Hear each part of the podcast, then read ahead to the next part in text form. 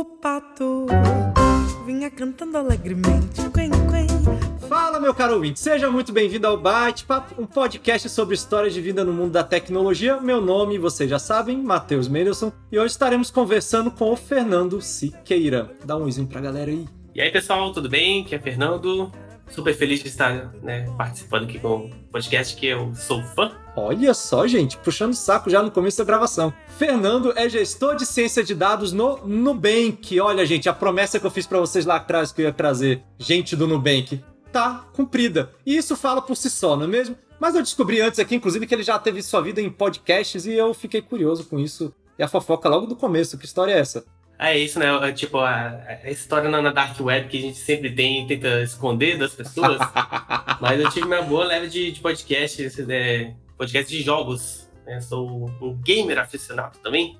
Hoje tá um pouco mais difícil de ter tempo e paciência para isso. Mas tive até dois podcasts de, de games, o Downloading e o Phoenix Down. Olha. E aí o- Downloading ficou até bem, bem famosinho aí. É aquilo, o, o- todo podcast gostaria de ser citado pelo Jovem Nerd, e a gente conseguiu ser citado pelo Jovem Nerd. Caramba! E com o Phoenix Down a gente até né, saiu da mídia podcast, começou a fazer videocast e, e hoje o- sócio majoritário, né, porque acabei saindo, tá continuando ali, até mudou lá pra, pra Story Mode, mas ele continua firme e forte aí fazendo os vídeos. Caramba, legal. Ou seja, então nesse momento eu paro a gravação, a gente troca e é o Fernando que vai me entrevistar então, porque não tem como. Cantando alegremente. Quen, Aqui nenhum convidado passa fome, a gente sabe, né? Que antes da gravação o Fernando escolheu algum lanchinho, alguma coisa. Nem perguntei pra ele, Fernando, o que, que você tem de lanchinho pra hoje? Hoje eu escolhi um poke. Poke foi um- uma das comidas que eu só provei depois que eu vim para São Paulo, né? Depois a gente vai falar um pouquinho do, do- do histórico de onde acabei chegando até aqui. Mas é daquelas comidas que eu nunca nem tinha ouvido falar direito. Quando falar, ah, é peixe cru, mas então é, é peixe cru, a gente pensa, é japonesa? Não, é havaiana. Havaiana, que isso? Então Nossa, tem peixe cru, salmão, aí arroz, aí dá pra colocar manga, frutas, amendoim, então fica um- uma mistura de sabor assim bem, bem gostoso, bem delicioso. mas o negócio é, é havaiano então? É havaiano. É um, um bowl, assim, uma tigela e tudo vem assim junto, né? Mas é muito bom, uma delícia. Você comentou um pouco de jogos aí no começo do podcast, e agora eu fiquei até curioso, que tipo de jogo que você gosta de jogar? Hoje ou antigamente, né? Antigamente eu gostava muito de, de. RPGs e me debulhar em cima da história e tal. Hoje eu até gosto um pouquinho, mas eu, eu- eu tenho preguiça, né? Então quando tem aquele jogo que vai dando muito tempo, se não me envolver bem na história, já vou ficando preguiça. Por exemplo, o Cyberpunk, achei muito legal a jogabilidade, e aí fui indo, fui indo, fui indo, mas abandonei no meio do caminho, tô ali pra terminar. É mesmo, Cyberpunk. Eu vi tanta gente falando que foi horrível o lançamento, que todo mundo desistiu. Você ficou. Exatamente, eu no lançamento. Eu não peguei no lançamento, não. Eu peguei bem depois, quando o pessoal falou: olha, agora, sei lá, depois de mais de um ano, eles lançaram 50 patches diferentes e agora o jogo tá ótimo. E eu fui testar e, e, de fato, eu, eu- gostei bastante, assim. Não teve aqueles problemas iniciais, assim. Apesar de sempre ter uma coisa esquisita acontecendo, um carro virando, coisas desaparecendo, mas isso não é em todo jogo que, que tem, né? Você pensou em seguir carreira com desenvolvimento de jogos? Ou nem? Ah, não. O que eu mais tive de desenvolvimento nos jogos, né? Só pra não, não, não falar que, que é mentira, do saudoso RPG Maker. Não sei se de, da época de quem que é isso, meio que entrega a idade, né? Mas era um programinha que você podia fazer o seu próprio RPG. Então você pegava várias. aquelas pixel arts, assim, né? Prestada na internet, mas aí você criava os monstros, aí criava histórias, você tinha todo o storyline. Era muito legal. Eu fiz, na verdade, até dois jogos ali. Um jogo e a continuação dele, que só eu joguei. Mas ninguém na vida. Muito bom, muito bom. Eu dou nota 10 de 10. claro, claro. Nota 10 de 10 pra mim mesmo. Tá Exatamente. certo. é igual aquele, aquele professor corrigindo prova, né? Nossa, muito bom seu argumento. Nota zero. Só que é o contrário. Quem eu vejo muito nas redes sociais, né, jogando coisa de, de RPG, é o nosso editor, né? O Randy. Bom, Fernando, então assim, a gente tá gravando esse negócio meio que pra descobrir um pouco do seu background aí, saber como é que. Ó, em algum dia nasceu uma pessoa chamada Fernando Siqueira. Passaram-se alguns anos, né? Igual aquela cenazinha de filme, né? Talinha preta, alguns anos depois, e surge o Fernando Siqueira lá num, como gestor né, de, de ciência de dados no Nubank. Né? Então, assim, tem um vácuo aí no meio que a gente tem que é, entender um pouquinho mais, né? Então, bora começar com, as com a perguntinha padrão sobre a sua área de formação. Como que você começou? Como eu comecei, né? É, até eu brinco às vezes que a minha vida é um, uma sequência de acidentes que foram acontecendo, de coisas que eu não estava planejando, mas que acabaram acontecendo, e aí fui seguindo com a vida, acabaram dando certo, né? Eu digo que são acidentes que deram certo. Eu sou graduado em Ciências de Computação, já fiz até um mestrado em Ciência da Computação, um doutorado em Engenharia de Automação, mas não foi nada super planejado ou pensado ou esmiuçado, né? Se eu pensar lá no, no, segundo, terceiro ano do colegial, quando a gente está querendo entender o que vai fazer da vida, eu não tinha nem ideia. E aí quem não tem ideia faz o quê? Minha mãe me colocou para fazer o é, exame vocacional. E no exame vocacional, uma hora fala, ah, desenhe como você se vê aqui no futuro. E eu lá, nos meus 17, 18 anos, super fã de punk, com minha bandinha ali com, com meus amigos, desenhei eu no palco com uma guitarra e um montão de gente, ah, não sei o quê. e, e quando saiu o resultado, falou: olha, para você eu recomendo engenharia de telecomunicação. Eu não tinha nem ideia o que, que é isso.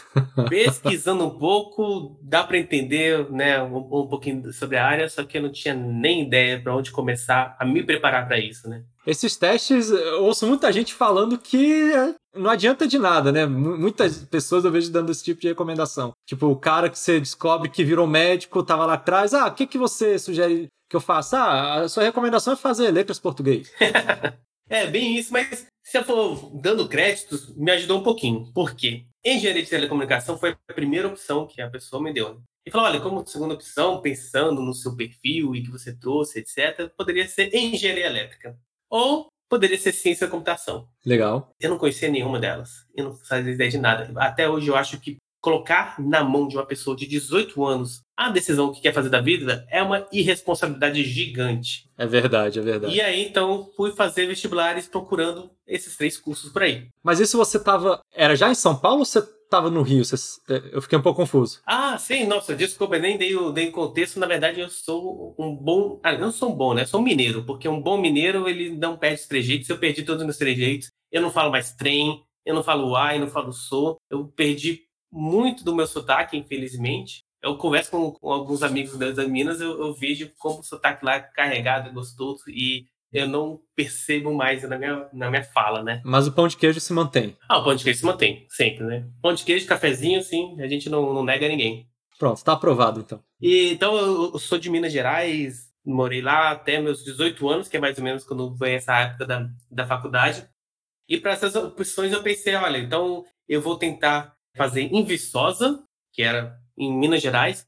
Quem conhece Viçosa é uma cidade universitária, então as pessoas vão lá estudar é secundário. Eles vão lá para querer fazer festa e aí curtir com o pessoal, etc. E eu tinha um amigo meu que tá indo para lá. O meu melhor amigo, né, que tava indo, então eu queria, né, continuar com, com as baladeiras com ele. Entendi. Motivações aí, né? É sim, é, cada um tem, tem, tem as suas motivações e tem o, o, as vantagens e desvantagens de todos os lugares, né?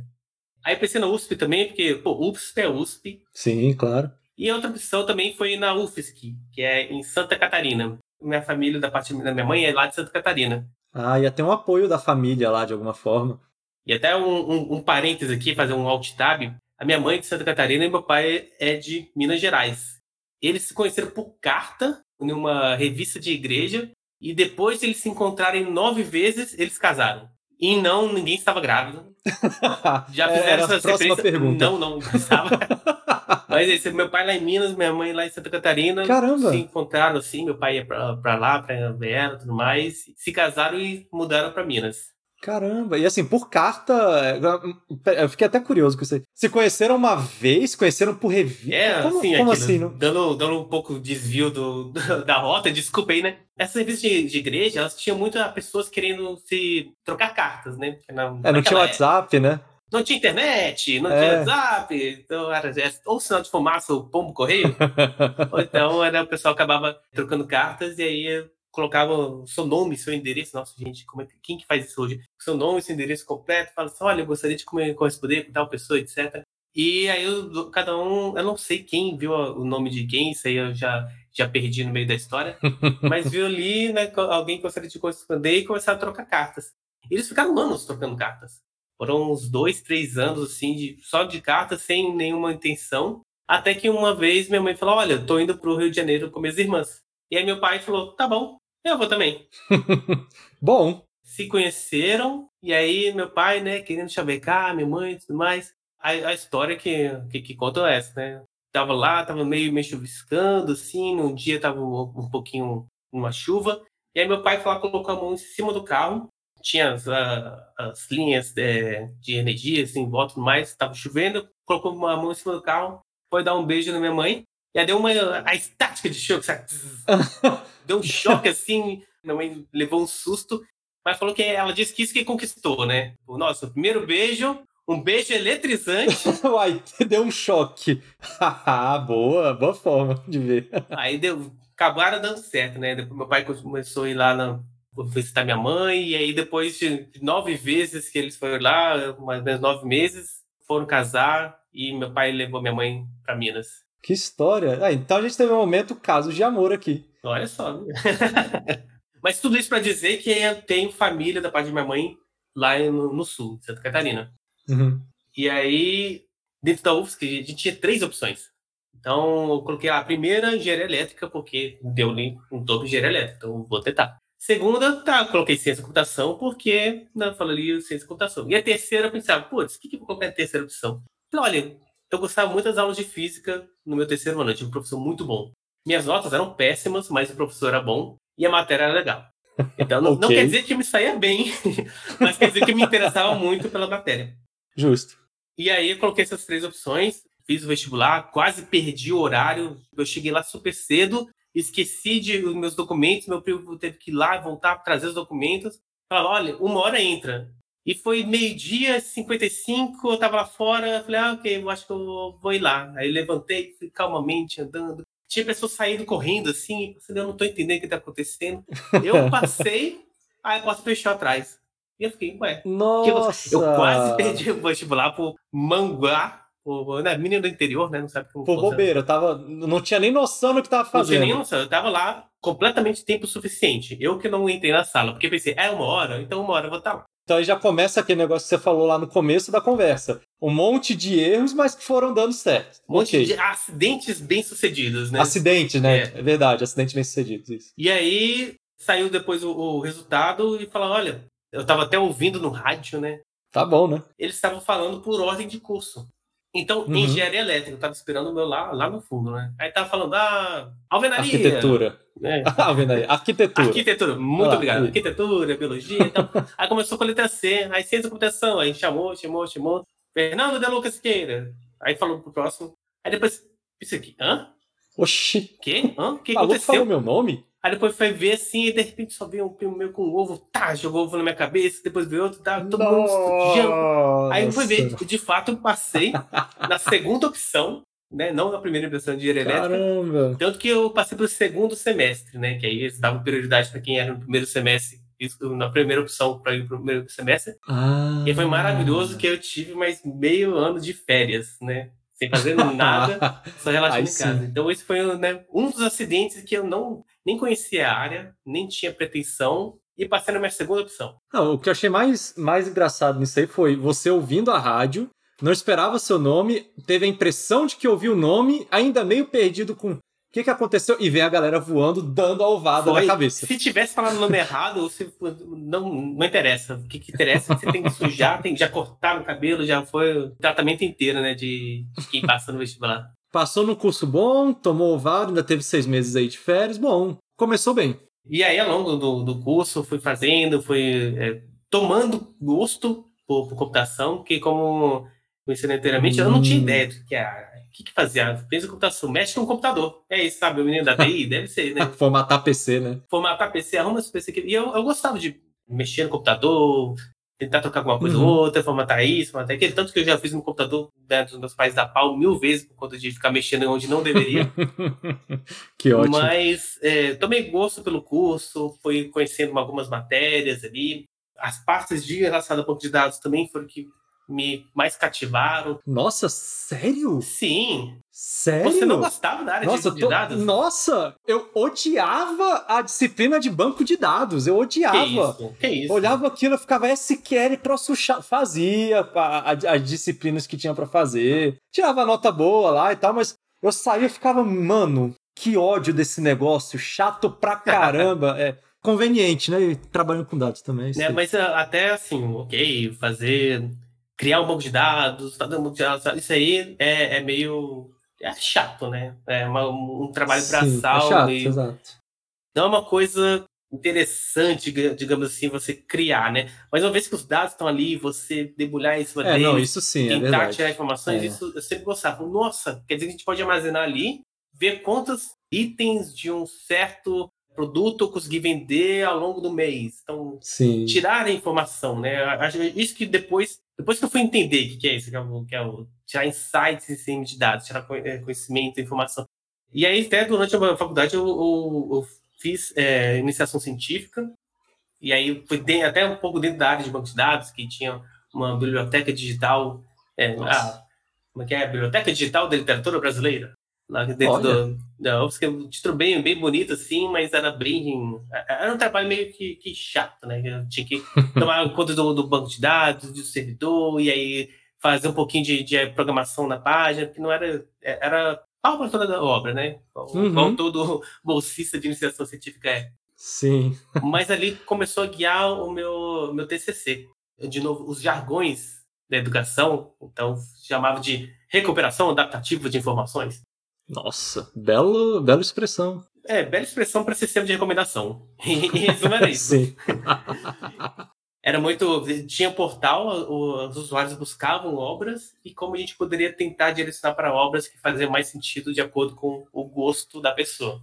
Legal, legal. Mas era bem simples, bem simples. A gente pegava.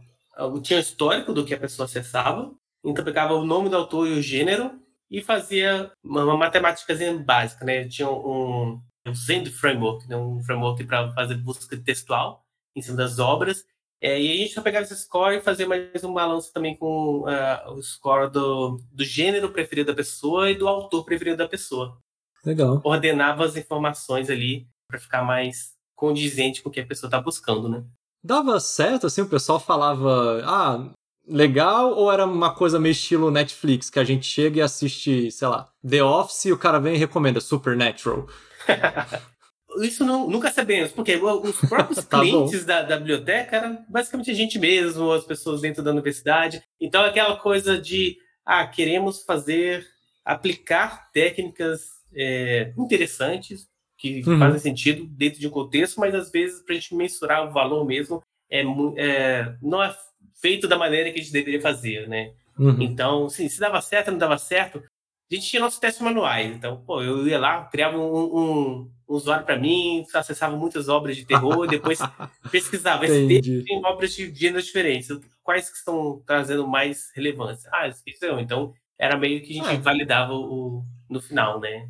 É, é, quem não tem cão, caça com gato, né? Ah, Você gerar seus próprios dados para tentar fazer um- uma validação de hipótese, isso é, é o que chama da academia, porque fiz muito isso para conseguir, de fato, ver se, se a nossa proposta de hipótese tá- tinha sentido, né? Nem um pouco enviesado. Nem um pouco, Nem imagina. um pouco. Nem um pouco. Nisso, é, eu gostei muito dessa área de dados. Até eu cheguei a fazer estágio de como programação e não era muito a minha praia, não gostava muito, achava que era muito coisa repetitiva. É, Uhum. Pode ser bem pelo estágio que eu peguei, né? O estágio foi num- numa empresa de rastreamento de produtos alimentícios e aí trabalhar com desenvolvimento web, né? Ah, sim, nossa, ok. replicar páginas, replicar sistemas, então não estava legal, né? A coisa mais legal que eu tentei fazer foi o, o meu gestor na época que ele estava querendo basicamente que eu quebrasse o algoritmo de, de captcha. Ele falou, nossa, Ué. porque a gente tem que sempre mandar muitas mensagens e aí sempre tem esse captcha, você não conseguiria quebrar. Não, já, já é outro rolê. foi meio forçação de barra, né? É, sim, mas aí você gostava mais da, da questão de pegar insight, então, do que programar as coisas para os sistemas, né? Isso, né? Então, trabalhar com, com dados, né? E aí que começou a, a guiar minha, minha parte de, de ir para o mestrado. Só um pequeno parêntese, que eu, eu, eu costumo perguntar isso para algumas pessoas, mas acho que para você eu nunca perguntei. Para alguém que passou pela área de programação, como é a sua relação de amor ou de ódio com Java? Eu gostava bastante de Java, eu fiz até a parte do, do, do meu mestrado, foi tudo em Java. Durante programação, durante a graduação, também trabalhava com, com Java. E aí, até que a gente conhece qualquer outra linguagem de programação. Né? ah, boa, e boa, aí, boa. nossa, você, você sai de Java para Python. Pior que é, antes até programei um pouco em PHP e eu pensava, nossa, PHP, você faz uma variável que pode virar um número, Sim. uma string, uma bicicleta, uma bola. Sim. Isso tá errado. Isso não, não, não, não faz sentido. A, a variável tem que ter um tipo específico. Tem que Como ter eu tava tipagem. errado. Como eu tava errado. Aí foi pra Python e, e vive hoje com isso. Super feliz. Super feliz, exatamente. Não, mas é isso. Eu, eu queria só ouvir a, a- a opinião do, do Java, né? Que até hoje a galera que eu paro pra perguntar é. Quem usa, até hoje, que eu perguntei, o pessoal tem sido mais nessa vibe de. Eu uso porque, né? Meu trabalho briga. Eu, eu só tô querendo cada vez mais divulgar a palavra do. do é, o discurso de ódio ao Java, entendeu? Então. Não, é só tem- isso.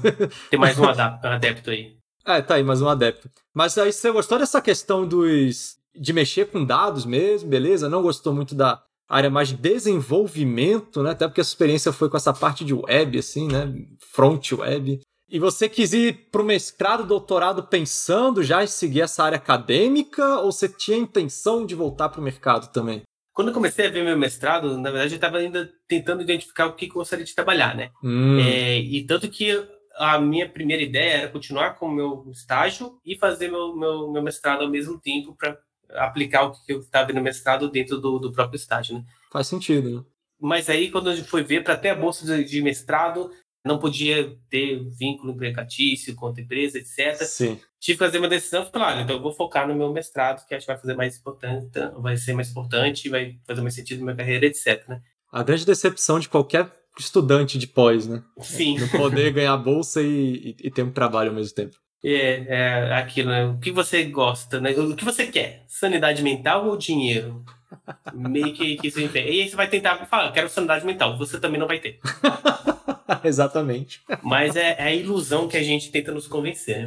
E aí, até essa minha orientadora, né? Ela era uma, uma professora nova na UFSC, né? Tinha acabado de chegar, eu conversei com ela, tinha gostado bastante. Ela tinha gostado muito de, de data mining, ela tinha artigos, trabalho nessa área. É, e aí eu falei, olha, então gostaria de ser seu, seu orientando, ver como é que a gente poderia fazer. E ela falou, tá, tudo certo, tá, faz sentido. Tive só fazer aquela prova da pós-comp, né? Aquela bendita prova da pós-comp, mas deu tudo certo, fui selecionado. E aí comecei a pesquisar um pouquinho mais da área dela, que ela especificamente trabalhava muito com mineração de dados espaço-temporais. Ok. Palavras bonitas da, da literatura, da academia, para falar trajetórias. Boa.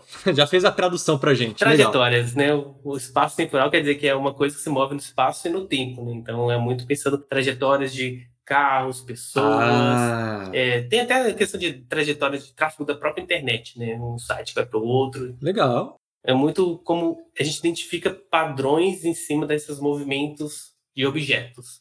Legal, legal. Foi a primeira vez que eu tive um, um entendimento um pouquinho maior e toque com algoritmos de mineração, com clusterização, com formas de trabalhar com um montante maior, grande assim, de dados, e que às vezes eu tinha visto uma coisa ou outra em aula de, de banco de dados, mas bem superficialmente, agora estava vendo um pouco mais na prática, né? Então foi, foi uma experiência super, super legal, positiva também.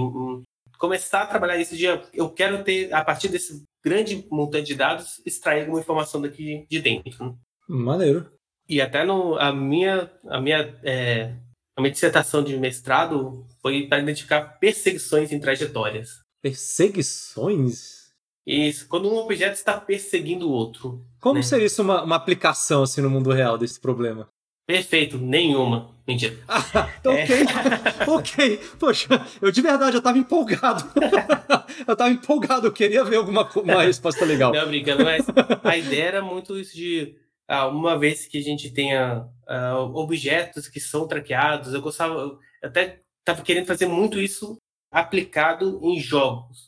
Então, como você pode guiar alguns comportamentos da própria IA, a partir de jogos, sabe? você quer fazer algum Hum, tipo de Legal. trajetória que você tem que seguir, qual o comportamento da IA que você tem que fazer. Eu- era uma coisa que eu gostava, assim, que eu gostaria de fazer uma aplicação mais voltada para essa área.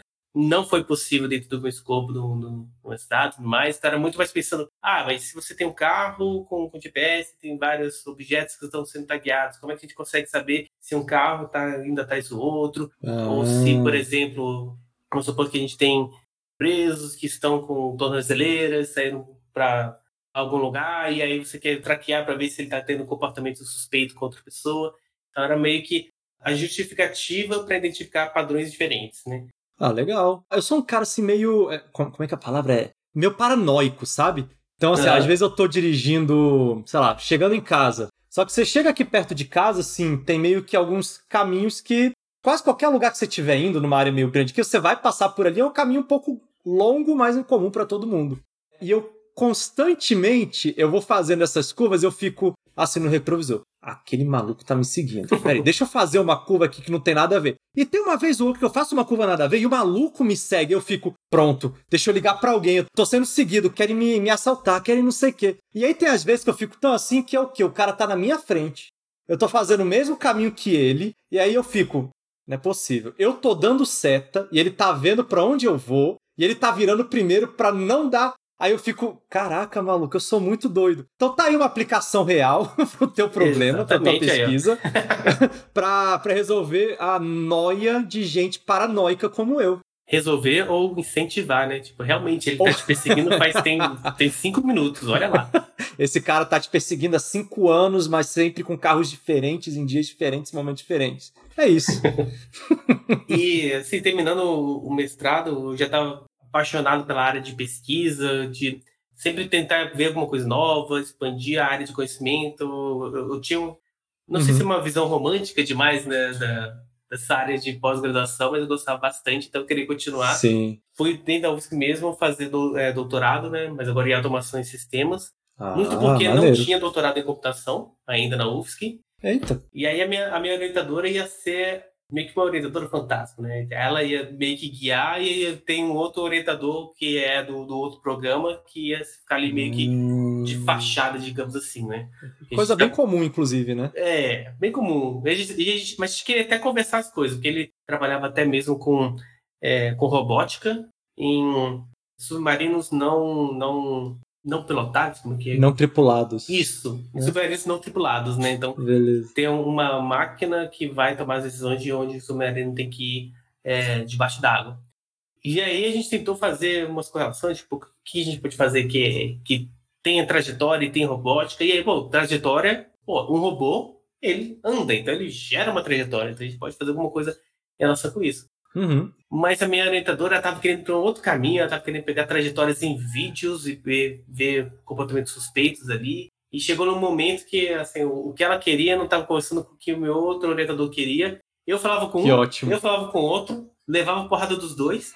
Tentei umas três vezes, falava, vamos todo mundo sentar junto e conversar? Aí quando ia, aí cada um fazia a fina, não falava nada, ficava tudo bem. Separava, cada um metia pau no outro de novo. E gente, que o que ótimo. vou fazer? E Isso já foi um ano de doutorado, eu não tinha uma- um tema bem definido, eu não tinha feito, feito uma, uma defesa de, de tese. E aí, quando o fatídico dia que fui falar com minha ex-orientadora, falou, olha, putz, a gente precisa saber o que vai fazer, para onde vai. Uhum. Aí ela chegou e falou, ah, mas eu não sou sua orientadora, a orientadora é ele. Ué, É, jogou, ué, do nada. fiquei puto. Assim, cara, como assim? É, Esse Caraca. tempo todo tentando fazer uma coisa que, que agradasse ela, que fazia sentido, etc. Tal, ela mandou essa. Eu fiquei assim, putz, ok, é isso? Fui, voltei com o meu outro orientador e falei, ah, tá, agora, agora eu vou criar um plano de pesquisa aqui. Poxa, mas ela, ela brigou, brigou, né? Ficou ali no, no fogo, você no fogo cruzado, ela atirando de um lado pro outro, e no fim das contas, não, não, não, não é- não é comigo não. É, foi bem, bem nessa, né? Lavou as mãos. Poxa, mas o outro não largou de mão também não, né? Ele, ele abraçou. O outro não largou de mão e vou até falar que isso foi muito bom para mim, no final das contas, porque eu, eu me desvencilhei disso, era uma coisa que precisava fazer, uma coisa que ela queria, que ela concordava, não precisava mais. E aí eu falei, ah, ok, o que eu posso fazer que junta trajetória, junta robótica e junta mineração de dados que eu gosto? Então, Uhum. foi, até no tempo final foi a Context-Aware Approach to the Navigation of Mobile Robots. Então, Bom. a navegação sensível ao contexto para navegação de robôs Traduzindo. a gente conseguir ter uma- um planejamento. ah, o, o robô, quando ele vai sair de um ponto para outro, ele tem que planejar qual trajetória ele vai fazer. E aí a fazer vários testes do tipo, ah, vamos fazer ro- várias rodagens de trajetórias, entender como é que essas, essas rodadas foram e tentar sugerir para o robô a partir de um contexto, sensores dentro que vai ter um mapa que vai indicar se o caminho está aberto, está fechado, se é, qual é o nível da bateria, qual seria o caminho mais otimizado para ele fazer. Se faz sentido um robô terminar uma trajetória, se faz sentido ele voltar para o, um ponto de carga, recarregar e continuar, então, para ter uma trajetória mais otimizada. Tinha a ver com Slam, aquele é, mapeamento, localização simultâneos também? Usei muito Slam. Nossa, cara, que legal. Usei Pô, eu, eu, isso aí foi meu, minha coisa de iniciação científica. Foi o tema que eu mexi com iniciação científica era nisso. Oh, só, que, aí os, só que os robôs não gostavam muito de mim, não. Aí, tipo, chegava num, num ponto que eu mexia no joystick e o bicho não andava mais. Depois eu mudei de área e fui mexendo com processamento de imagens, aí outras coisas. Enfim, momento nerdola aí. Mas aí, até na sala do, do, doutorado, já estava começando a dar aula também, né? Porque a minha vida estava planejada, vida acadêmica. Dar aulas. é isso, você professor. E até eu, eu gostava, eu até gosto hoje de, de, de dar aulas, isso de ajudar uma pessoa a ganhar conhecimento. Você vê ali, você vai acompanhando é, um aluno uma, que não entende nada e vê que no final, ao longo do semestre, ele vai conseguindo resolver os exercícios, consegue fazer correlação com a matéria que a gente está ensinando para algo que ou ele vai fazer no trabalho ou em outras matérias. E, então, comecei a dar aulas em algumas instituições e sempre me preparando para o tão aclamado e sonhado concurso público para o federal. Né? Sim, claro. Mas é aquilo, a, a vida, né? A vida é uma caixinha de surpresas. e até, assim, os acidentes que deram certo foi isso de eu na área de, de academia, minha, a minha orientadora me abandonar no meio do caminho, ter que propor outra coisa. E outro né, acidente que, que acabou dando certo foi que eu, quando eu estava fechando, finalizando o meu doutorado, é, já estava dando aulas, estava pesquisando, estudando para ter concursos, e em casa nós nos descobrimos que nós estávamos grávidos. Olha só. Pam, pam. Pam, pam, pam. Gravidez não planejada. Aí você olha sua conta bancária, sua folha de pagamento de professores e fala: é. É. Entendi. É. Pois é. Pois é. Pensando bem, tá na hora de, né, segundo o meu pai, parar de estudar e começar a trabalhar, não é mesmo? Você trabalha ou estuda? Caramba! Comecei essa área de, ok, vou precisar fazer uma escolha de vida e agora não acho que não vai fazer mais sentido ir para academia e fazer concurso da aula porque vou precisar aumentar minha renda em pouco Sim, tempo. Sim, com certeza. Agora é usar tudo que tinha aprendido para ganhar dinheiro. Exatamente. Rápido e muito dinheiro. É. E sem experiência no mercado. E sem experiência no mercado. Isso foi maravilhoso. Isso eu, 30 anos, tendo que vender o meu currículo como pessoa que teve algum tipo de experiência. É, o bom que ter graduação, mestrado, doutorado ajuda. ajuda. Uhum. E na, nas áreas que eu estava procurando, eu vou ler programação, mas pensando, nossa, tem muito tempo no programa, não consigo mais fazer isso, nem sei como é que faz olhando assim que, que, tinha de volta, pensar, ah, pô, eu gosto de questão de bancos de dados, e aí eu me deparei com uma área, olha, o que, que é essa tal de data science? Tem dados e tem ciência, pô, eu gosto das duas coisas, né? O que, que, que deve rolar aí? Ciência e dados. Pô, boa. Ok, um, um, jeito de pensar. então comecei a entender a área, me apaixonei assim, de primeira, achei muito legal. Fiz o primeiro curso que eu fiz foi o curso básico clássico do Andrew Newgy. Don't worry about it. É, não, não, não. Tem, deixa pra lá, isso aqui depois você vê depois. É, isso, isso que é secundário. Mas eu achei muito legal. O, o modo até que eu, eu, gosto de aprender é muito vendo nesses detalhes, depois vendo mais aplicação, né? Então acho que foi uma metodologia bem legal para conseguir ganhar mais conhecimento. Fui fazer nano degree da, da, da Audacity também, então vou tentar entender mais como fazia, colocar mais a mão na massa e aplicar para né, vagas de, em ciência de dados. Inclusive, né, fazendo um, Dust me patrocina, né? Mas é, o que inclusive desses cursos online, eu acho ele, ela muito boa, né? Tem, tem umas formações muito boas. E se a gente voltar aqui no nosso histórico, galera, no episódio de número 2, então episódio 2 da segunda temporada, no episódio do Jorge Brindeiro, que ele inclusive passou pela Audacity, tem um, umas, umas histórias bem interessantes lá no meio, tá, pessoal? Então fica aqui o um momento autopropaganda para todo mundo. E quem sabe até pra você querer ouvir depois também, né? Tem que ter um momentinho propaganda, né? sim, sim. O meu primo trabalhou na Audacity do Brasil. Olha. Olha aí.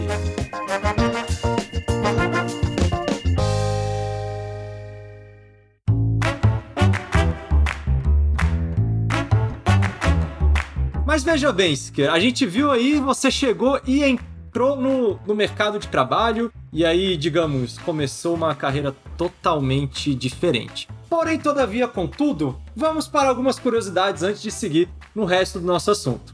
Ok, o título do nosso episódio já fala sobre coisas de Nubank, né? Então a gente vai trazer algumas curiosidades sobre o Nubank. Segundo o próprio Nubank, isso é legal, né? O Nubank deixa algumas informações aí bem, é, como a gente diz, públicas, né? Bem à vista e fáceis de encontrar. Então, o Nubank nem sempre se chamou Nubank. Na verdade, quiseram dar outro nome pro Nubank lá no início, né? A ideia era chamar de EOS, não faço ideia do porquê, mas o nome já estava registrado na época, eles tiveram que mudar pensaram em chamar de EO2, nome tão feio quanto o anterior. Desculpa aí, tá, pessoa que registrou esse nome EOS, mas achei bem feio e não faz sentido nenhum. Então, eventualmente, eles chegaram nesse nome de nu, né, de pelado com bank, para poder chamar aí do, do, banco pelado, né, coisas as claras, sem as letrinhas miúdas, né, essa é a propaganda que trazem ao público, né. Uma outra história que é muito contada pelo próprio Nubank é que a primeira compra, né, com um cartão do Nubank, foi um almoço no dia 1 de abril de 2014. Sim, no dia da mentira. Tem até uma, uma frase que eles botam. Naquela época, até parecia mentira um cartão de crédito sem anuidade. Internacional, gerenciado por um app com atendimento humano de verdade. Mas hoje a gente sabe que mentira mesmo é dizer que é impossível oferecer tudo isso. Então veja bem, a coisa que eu mais admiro no Nubank é que é essa autoconfiança, né? Então o pessoal fala bem, bem demais, assim, vende com umas frases de efeito que eu acho muito interessantes. Eu gostaria algum dia de dar os parabéns para a equipe de marketing do, do Nubank. E outra coisa que eu acho muito legal é que eles têm um canal interno, assim, sempre tem esses nessas empresas que estão remotas, né, sempre tem um canal de comunicação oficial escrito, né? Então, é, tem empresa que usa o Slack, tem empresa que usa o Microsoft Teams, que eu declaro meu ódio mortal, Microsoft Teams. Enfim, é, e o Nubank não é diferente, tem algum canal aí também. Eles têm, dentro desse aplicativo, desse programa, um canal chamado A, um monte de A em letra maiúscula, né? Basicamente, o canal para os funcionários entrarem e poderem gritar. Por quê? Não, por nada, é um canal de desabafo. E por último, dizem eles que cantar a música Evidências é uma tradição de fim de ano. Então, não só como todo brasileiro, mas também aí a própria empresa também tem essa tradição de cantar evidências no fim de ano. Ah, eu acho que a primeira pergunta que eu, que eu já vou jogar logo aqui de cara é: você já passou por isso de cantar evidências no fim de ano dentro do Nubank? Não passei por isso de cantar evidências dentro do, do Nubank no fim de ano, mas a gente teve uma semana presencial aí e que o nosso gestor, nosso chefe da, da, do nosso, foi lá e cantou evidências com o pessoal. Então, sim, a gente tem essa cultura de ensino cultural do Brasil, né? Mas no cultural. Todos, as pessoas de fora também a, a participarem da, das salas tradição. Bom, né? Insere, insere os gringos na cultura brasileira e abraça a própria cultura brasileira nesse caso. Você comentou de semana presencial, no bem que hoje ele está no modelo híbrido. Como é que está funcionando hoje? Isso, ele está no modelo híbrido, né? Uma vez a cada três meses a gente passa uma semana no escritório. E como a gente é dividido em BUs, né, são unidades de negócio, uhum. vai aquela unidade de negócio inteira. Então é legal que tem você, tem seu time, mas também tem times que estão tratando ou tem um contexto similar ao seu. Claro, pode variar de time para time, mas no nosso time a gente uhum. aproveita para ter é, algumas dinâmicas para construir team building. Sempre ah. tem aquele happy hourzinho, né? Que é, que é o delay. Parte da cultura brasileira também. Parte da cultura brasileira que a gente já, já enraizou aqui nos nossos gestores de fora. E né, ter mais essa interação com o pessoal. Então, super legal conhecer pessoas que você só via né, na internet ou numa janela do, do assim, ver que presencialmente. Legal. E aí você troca uma ideia você consegue também ter algumas forças-tarefas, algumas dinâmicas ali para a gente fazer um trabalho em equipe, discussões. Então, é super positivo. E também é super flexível, porque como não é uma vez a cada três meses, ah, mesmo tá. quem é de fora consegue se planejar assim, com antecedência para ir. Né?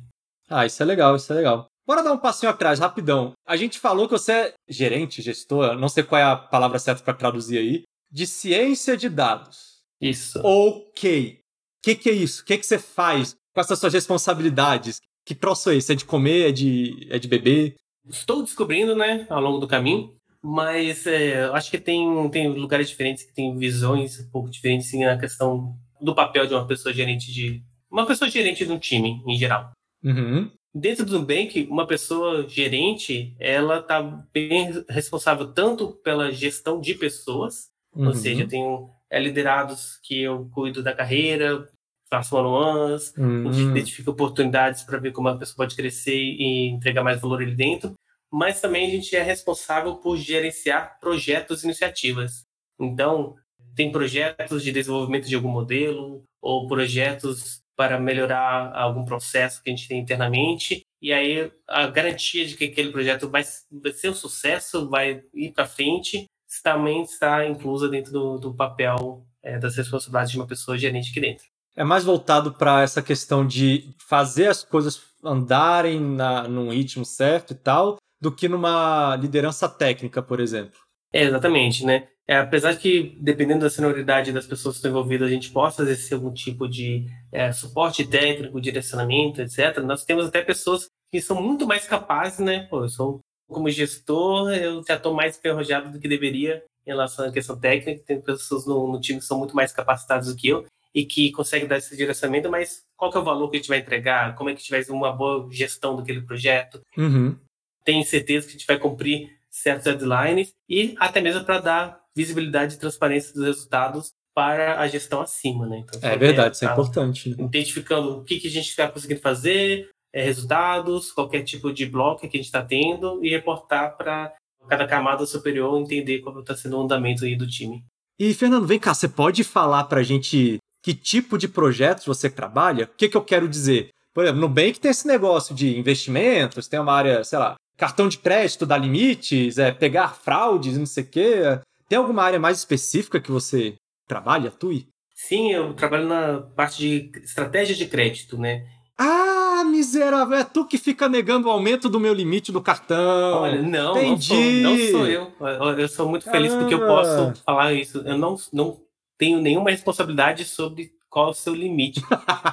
o meu time é responsável por aprovar pessoas e definir um limite inicial. Ah, que Passar legal. por aqui. Se você for rejeitado, aí você pode me culpar. Consegui entrar numa área que não vou ser cobrado por aumentar o limite das pessoas. Então não precisa mandar e-mail, gente. é, daqui a pouco vai estar a caixa do Fernando lá no LinkedIn lotada. Fernando, aumenta o meu limite, aumenta o meu limite, né? Não, não rola esse tipo de coisa. Vem cá, uma das coisas que o Nubank mais faz a propaganda, né? É que não, não desse ponto específico, mas do, de boa parte aí do, do pipeline das operações, é gerida por alguma forma de inteligência artificial, né? E assim, a gente entende que hoje em dia a inteligência artificial virou assim uma buzzword, é buzzword, né? São duas palavras, mas um termo assim que a galera chama para qualquer coisa. Então, sei lá, tem um se esse cara se chama fulano, então responda assim. Isso já é uma inteligência artificial. Você consegue dar alguma noção pra gente ou não até que nível esse processo de aprovação, de definição de, de limite inicial é gerido por alguma IA? Ou tem um, uma intervenção, um fator humano forte? Não tem nenhum, é pouco? Você consegue dar uma noção disso pra gente? Olha, é 100% gerenciado por IA. Então, Meu Deus! É, até assim, dentro do Nubank, até um, né, um dos motivos que eu me interessei bastante para a vaga e gostaria de ter vindo para cá, foi isso de que só de pessoas do chapter de Data Science são mais de 200 pessoas, mais de 200 Nossa. colaboradores, gestores que trabalham com, com Data Science. Então, Caramba. é muito, muita gente focada em desenvolver modelos para automatizar, para iniciar, para facilitar qualquer tipo de tomada de decisão. Caramba, então é um processo todo automatizado. Então esse negócio de que a gente vê muita gente falando assim na internet, assim, frase de internet é, é aquilo, né? O pessoal questiona o que quiser e fala o que quiser, né? Mas se a gente vê esse pessoal falando, ah, mas o Nubank nem me fala por que, que eu não fui aprovado, por que, que só deu, por que, que me deu um limite de 2,50? Esse tipo de coisa é intencional não ser divulgado ou, ou, tem algo intrínseco aí no meio? Né? Os próprios modelos analisam as pessoas, o comportamento histórico e tomam as decisões baseadas no que a gente acredita que fazer mais sentido para aquela pessoa. Né? É meio difícil, claro, os modelos têm toda a questão de explicabilidade, ver o que tem mais ou menos peso, mas não é uma coisa gamificada assim, do tipo, ah, vou fazer tal coisa e agora isso vai conseguir aumentar meu limite em X%. Não, é, é muito todo o montante e todas as informações de diversos lugares diferentes, dando a decisão de que faria mais sentido para esse perfil ser ou não ser aprovado, ter ou não ter esse limite. Hum, então não é um conjunto de regrinhas duras ali definidas, né? Não dá para apontar uma coisa específica ou a razão de uma recusa, um, um aceite, né? Desse tipo. Sim. Ah, interessante. Bom, Fernando, então assim, você não achou que ia passar pelo nosso episódio sem só um pouco, não é? é? Assim como todos os nossos convidados da segunda temporada têm. Então se prepara que tem vinheta pro quadro Uma Baita Explicação. Bate-Papo apresenta Uma Baita Explicação. O quadro funciona assim: você terá 80 segundos para explicar ou contar algo relacionado com a nossa conversa. Tô esperando, inclusive, até hoje alguém comentar do porquê de 80 segundos, né? Não sei. Vamos ver se algum dia alguém fala. No caso de hoje, gostaria que você convencesse alguém a entrar nessa carreira de gestor. Ok, acredito eu que você tenha bons argumentos. Porém, todavia, contudo, essa pessoa que você vai convencer é uma pessoa que hoje é desenvolvedor, né, assim, ou no seu caso um cientista de dados, né, técnico mesmo, e que já deixou claro para você que ele não tem interesse em entrar na área de gestão. Uh, é argumentos sólidos ou esdrúxulos, né? Porque tem, tem, as duas vias. As duas... Cara, faz a mescla aí. É. Pode ser um negócio esdrúxulo mesmo também, não tem problema não. ah, beleza, vamos lá então.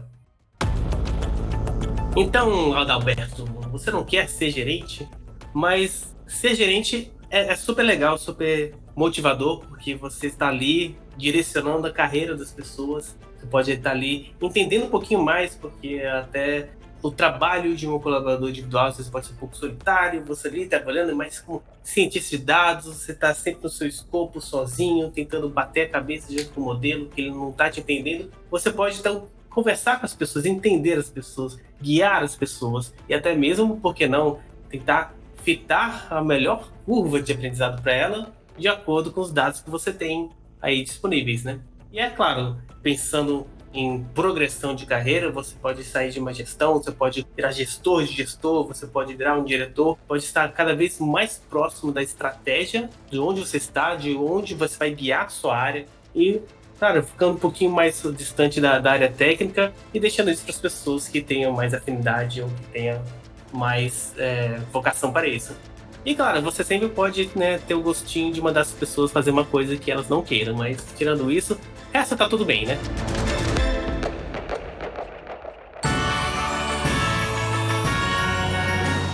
Tem que ter um argumento no final para Mandou convencer, né, essa. Né, mas... mandar as pessoas fazerem o que elas não querem. À parte. Brincadeiras à parte, eu quero ver você mandar esse episódio pra galera que você é o gestor, para ver se eles vão concordar com isso. Olha, mas todo mundo faz coisas que não quer fazer. Infelizmente, inclusive gestor. Muito bom, né? Be beleza, entendi está compreendido aí. Vamos ver se alguém da sua equipe aí eventualmente vai querer fazer essa transição por conta desse seu pitch. Eu achei bom, eu achei bom. Mas tranquilo, agora só pra gente fazer aqui o, o link disso tudo, né, com essas coisas, tipo, você gostava desde o início já dessa parte de gestão ou foi algo que no meio da, da jornada aí você acabou meio que, como é que você chamou? É um acidente que deu certo, né? Eu, eu acredito que ainda foi com um acidente que deu certo porque até toda, acho que toda minha carreira profissional e até a minha vida hoje em dia, eu, eu, eu acredito que, que vai meio por esse caminho. Se eu fosse uma pessoa talvez menos cética, né? Tipo, acreditar em destino, eu pensei, poderia falar, uau, é o destino que está me guiando para um caminho específico. Romântico. É, mas, infelizmente, eu, eu, sou um pouco mais cético em relação a isso. Acho que né, são escolhas da vida e tem coisas que são o caos de fora que a gente não tem controle e acaba tendo que se lidar em cima disso. Mas até voltando um pouquinho para ver como, como chegou até aqui. Claro. Começando uma, uma carreira lá no, como cientista de dados, é, tive alguns gestores lá e, e acho que toda a minha carreira, algum gestor ele me deu um tipo de ensinamento que me ajudou a progredir de alguma forma. Eu tive uma sorte gigante de eu nunca ter tido um, um gestor tóxico que mais me atrapalhasse do que ajudasse. Então, por exemplo, lá no, na primeira carreira que eu, tive, o primeiro é, trabalho como cientista de dados, eu era muito inseguro, é, eu era a única pessoa cientista de dados da empresa inteira. Caramba! E o meu gestor era formado em marketing. Nossa. Eu tava alocado na área de marketing da empresa. Então não tinha nada a ver. E aí eu vou, voltava eu falar com ele, pedia, putz, isso que tá certo, será que vai por esse caminho? Faz sentido, não faz sentido? Até que o um momento ele chegou e falou, olha, eu sou formado em marketing. Eu não tenho conhecimento nenhum sobre a área de ciência de dados. Quem tem é você. Então, eu confio em você tomar as decisões, as decisões corretas. Legal. E aquilo me deu o primeiro boom assim na cabeça mas pensando, sei lá, em carreira acadêmica, que você sempre tem que ir lá junto do seu orientador, verificar se está certo, não está certo, faz sentido, não faz sentido. Então foi meio que uma liberdade, assim, super legal e também uma confiança que ele depositou em mim. Que legal. Poderia ser para eu parar de encher o saco dele? Poderia. Mas, de outro lado, foi muito positivo ele ter falado, olha, quem sabe isso é você. Segue em frente e você falar que vai fazer sentido, eu te apoio e suporto. Uhum. Eu fui mais flertar com a liderança quando eu já estava no grupo Zap, né, que foi o meu próximo desafio. E até entrar no grupo Zap foi outro acidente que deu certo, né? Porque a, a gente estava lá em Florianópolis, essa, eu morava em Florianópolis, estava trabalhando em Florianópolis, e minha esposa ela teve a oportunidade de vir para São Paulo trabalhar no quinto andar. E, e a minha filha tinha acabado de nascer, a gente pensava se ia, se não ia, se fazia sentido, não fazia sentido. E a gente pensou, ok, faz sentido, super apoio no um passo de carreira muito legal para ela, bora lá. Mas eu não tinha nada para São Paulo ainda. Então comecei a, a me candidatar para diversas empresas assim, diferentes. Uma delas foi no Nubank. Olha. Né, que aí, ó, fazer um alt tab para uma, uma side story na minha primeira candidatura no Nubank. Quem nunca aplicou para uma vaga no Nubank e nunca foi recusado, né? Exatamente. eu apliquei para vaga no Nubank, para cientista de dados. Uhum. E aí, nas primeiras conversas, assim, até mesmo talvez com o meu currículo, uma pessoa que ainda está no Nubank, e é uma pessoa, uma pessoa que tá, tá bem, bem em cima hoje.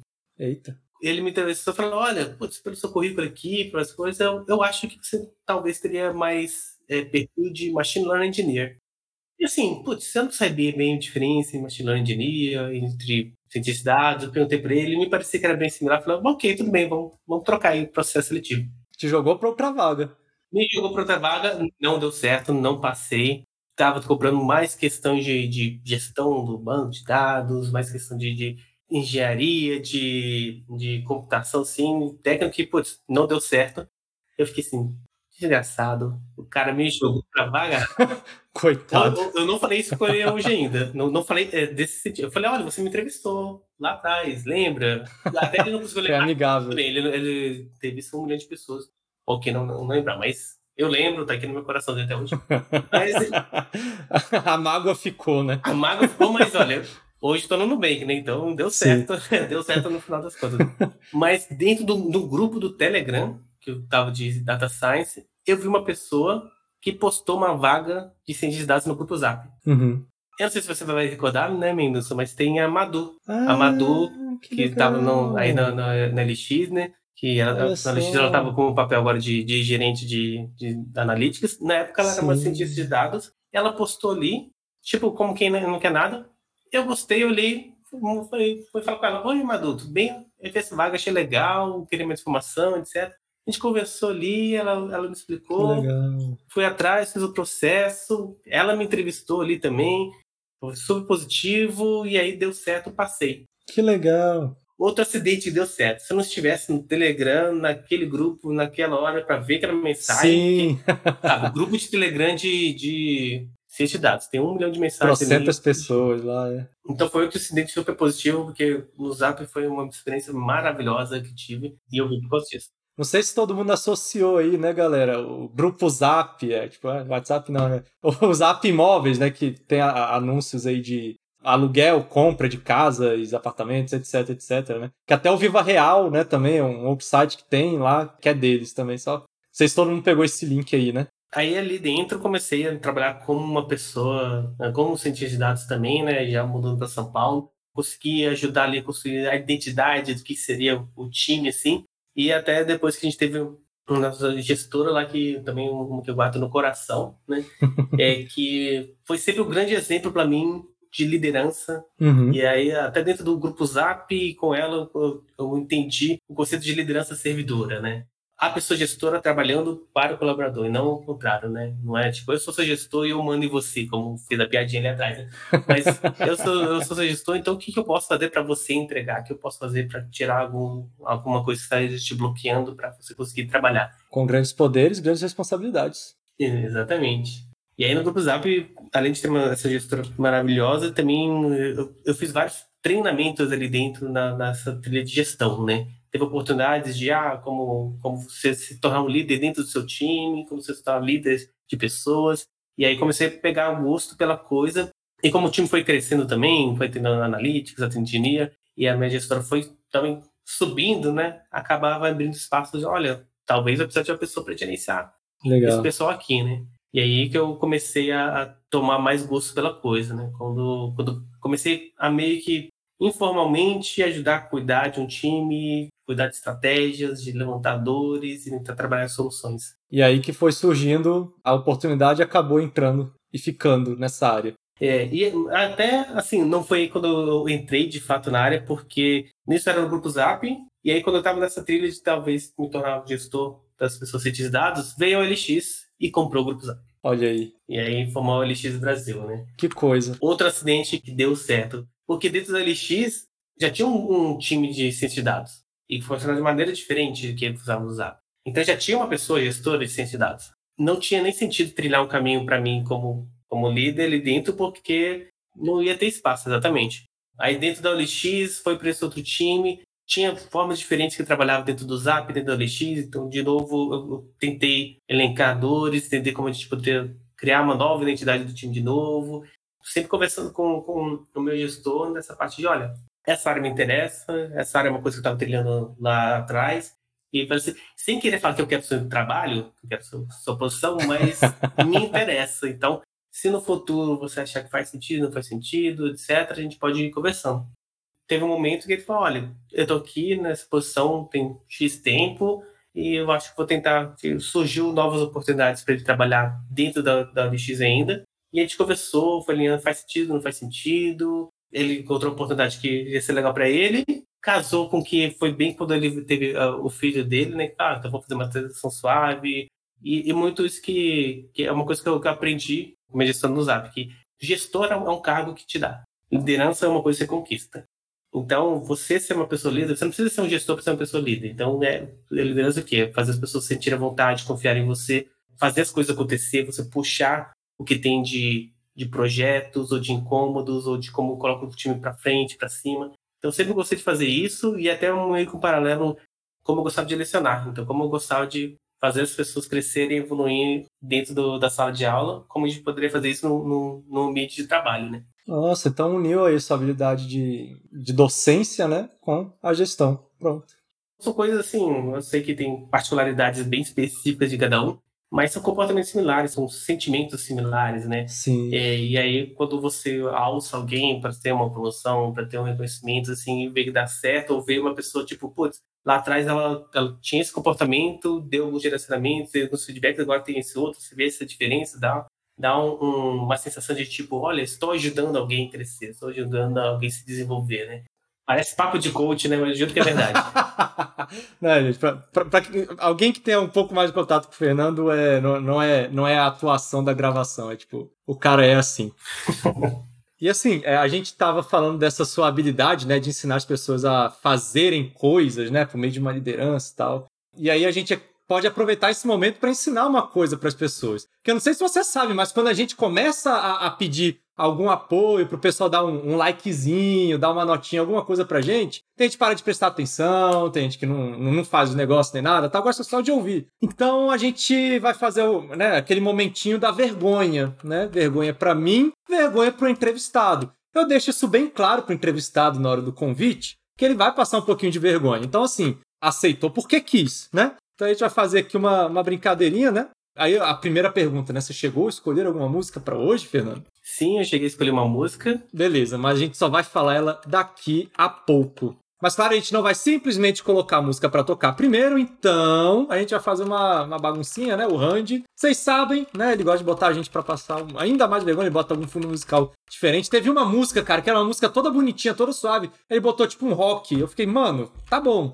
Enfim, ele faz como ele quer, né? Enquanto a gente tá aqui, abre aí o seu reprodutor de podcast, segue a gente, dá uma notinha ou um joinha, né? Aí pro Bate Papo, seja lá no reprodutor que você tiver. Liga aí aquelas notificações para novos episódios, interage com a gente, né? Aquelas perguntinhas que a gente pode colocar, né? Aquela plataforma da bolinha verde deixa a gente colocar umas perguntinhas embaixo, né? Confere lá no Instagram também, byte.papo. E confira mais formas de nos apoiar em bytepapo.com. Enquanto você vai aí fazendo isso tudo, que hoje em dia os celulares são multitask, aproveite esse momento. Sofrer por você, Viver, lutar, de joelhos hesitar, por não te desejar. passos largos em direção. Desejos por trás de desejos. Portanto, te odiar, E por isso cantar. por isso trabalhar, por isso roubar. Por mais forte que seja. Você está aqui. Dinheiro.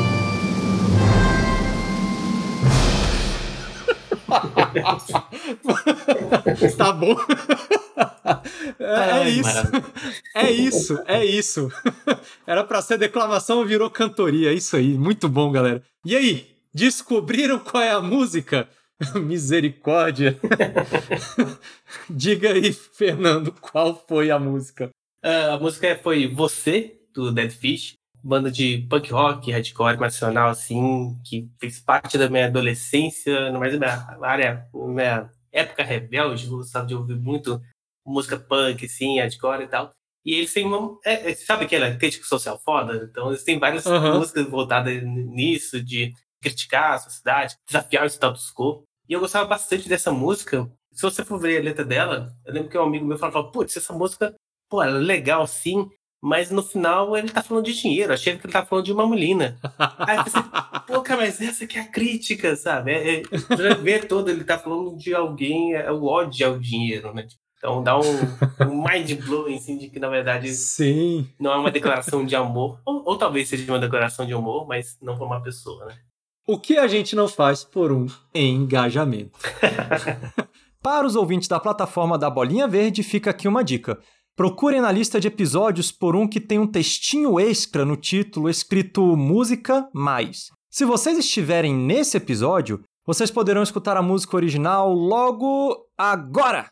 Mas se vocês estiverem em outra plataforma ou se estiverem escutando o episódio sem a marcação de música, também não tem problema. Esse é um recurso disponível apenas nessa plataforma, pelo menos até o presente momento. E aí, gostaram da música? Deixa nos comentários pra gente saber o que vocês acharam. E aí, pra gente fechar, né? Diz aí, Fernando, você tem causos de vida pra contar pra gente? Tem uma porta que abriu lá, lá atrás da nossa conversa e eu esqueci de fechar, que é porque eu e minha esposa somos a versão atualizada dos meus pais, né? ok, essa história é boa. É que, pensando meus pais, eles se conheceram por, por carta, trocaram cartas até se encontrarem, se apaixonarem, casarem e tudo mais. E eu e minha esposa nós conhecemos pela internet. Olha aí. Olha, olha o meta. A gente conheceu, sabe por quê? Por causa de podcast. Olha só, caramba. Eu tinha um podcast de jogos, né? E ela também tinha. Não é, não é bem exatamente um podcast, mas ela trabalhava numa rádio online. Aham. Trabalhava é um jeito bonito de falar, né? Porque na verdade ninguém era pago e só fazia por diversão. Mas ela tinha um programa ali na, na Rádio Blast que ela falava de música de jogos. O que aconteceu? Enquanto o nosso podcast ali estava começando a ganhar um pouquinho de conhecimento, começando a ficar famoso, ela chamou duas pessoas do podcast para participar lá com ela. E eu queria ouvir lá, porque, putz, eram meus amigos que estavam lá, né? Aham. Enquanto eu tava ouvindo, ela tinha lá o chat de interação com eles e tudo mais. E eu cheguei e falei, olha, gente, me manda um beijo. Aí meu amigo, os dois amigos estavam lá, eles mandaram, ah, um beijo pro Fernando, um beijo pro Fernando. E ela chegou e falou, o quê? Fernando, eu nem te conheço. Não vou te mandar beijo, não. Mandou essa. Mandou essa. Eu, ah, é? Ai, Não ai. vai mandar beijo, então eu- eu vou dar um jeito. Aí, então depois peguei contato dela com, com os amigos, a gente começou a conversar, não sei o quê. Caramba. Puxa, vem, puxa, vem, vai e volta. Comecei a falar do, né, dos jogos que eu jogava, era dos jogos que ela jogava, a gente começou a jogar junto, começou a conversar cada vez mais, mais, assim, já tava umas diretinhas, e aí teve uma oportunidade de ir para São Paulo, né? Porque nisso tudo eu morando em Florianópolis, e ela morando em São Paulo, né? Um detalhe importante que eu também não mencionei. Então, de novo, geograficamente distantes. Sim. E aí eu fui na, numa formatura de um amigo meu em São Paulo. Pô, eu falei, olha, eu fui na formatura de um amigo meu, então a gente pode sair, sei lá, Nossa, a mesma história. A ver, mesma. ver um filminho, alguma coisa. E então a gente né, se encontrou no metrô, e aí eu consegui pegar o beijo que foi negado lá atrás, ali no meio. Mas nesse momento não teve o beijo eletrizante. Não teve beijo eletrizante, infelizmente, né? Mas teve um, uma sessão de, de cinema de ver o Senhor Raposo. Eu não, conhe- não, não consigo lembrar nada desse filme. É ver, ok. ver um filme infantil no meio da tarde, no meio de um dia qualquer, com Uhum. o cinema basicamente vazio, então a gente não conseguiu ver nada mesmo do filme. Não, não tenho, Compreendi. mas eu não tenho memória. Se a gente viu, se a gente viu, não sei. Algumas coisas aconteceram e aí hoje estamos casados. Bom, eu acho que, que poderia começar a acontecer uma comoção aí com o pessoal pra gente ouvir a versão dela dessa história também. Quem sabe em outro episódio. Seria interessante, hein? Mas vamos pro bloco de perguntas finais, o nosso bite bola, bite rápido.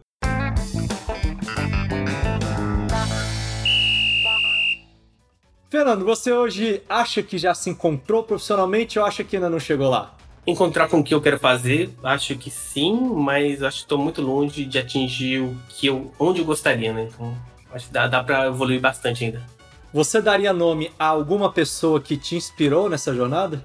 Hoje eu tenho, acho, algumas pessoas que são, são grandes nomes. Vai parecer clichê, mas eu tenho minha própria esposa como né, referência. Um, porque ela, ela estudou pedagogia, então tudo que eu fazia de aula eu puxava muito dela. E outra, ela Legal. é gestora muito mais tempo do que eu. Então ela lê bastante livro. É que, ao invés de eu precisar. Ah, tem um livro maravilhoso, Empatia Assertiva. Eu li? Não. Mas ela leu e me passou todos os conhecimentos. Então foi maravilhoso.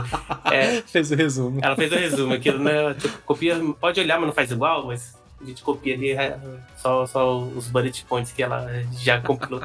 Então é uma, uma ótima referência para mim profissionalmente. Nova versão do Arrependimentos e Acertos. Se você pudesse reviver toda a sua vida hoje, liste uma coisa que você faria exatamente igual e uma coisa que você faria totalmente diferente.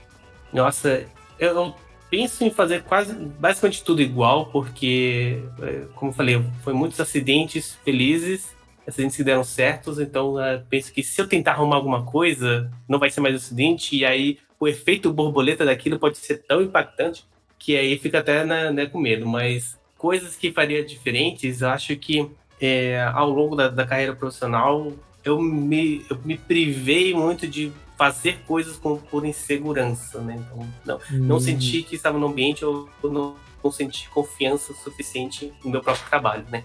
Então, talvez arriscar um pouquinho mais ou confiar um pouquinho mais na- na- em si mesmo para poder tomar melhores decisões. Então, Fernando, muito obrigado por ter topado compartilhar essa sua história com a gente hoje. Então, pessoal, obrigado aí por ouvir minhas histórias abobrinhas aí até agora. É muito bom estar aqui. Obrigado aí pelo convite. Eu ainda sou... Não foi a primeira vez que convidou, então desculpa que eu já te dei bolo antes, mas estamos aqui, né, cumprindo a cota de pessoas do Nubank para participar aqui do, do bate-papo. Foi muito legal. Estamos ansiosos pelos próximos episódios também. Tá certo, é, a honra é toda nossa de poder ter você como nosso convidado. Muito obrigado. E o pessoal que está ouvindo a gente, não se esqueçam de conferir nosso programa para assinantes, onde você tem acesso a informações antecipadas, alguns conteúdinhos extras, participa do nosso grupo do Telegram, ajuda até a decidir os temas de alguns episódios aí. Confira baitepapo.com barra assinar e nos apoie. Um beijo no cérebro, um cheiro no cangote e nos vemos em breve. Tchau, tchau. Tchau, tchau.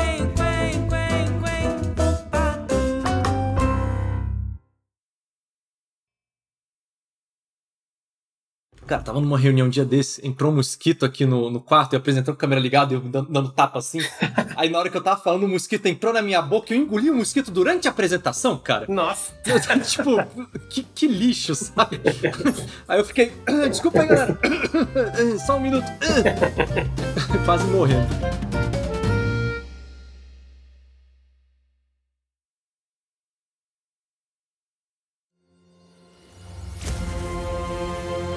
Este programa foi editado pela Grimório Podcasts.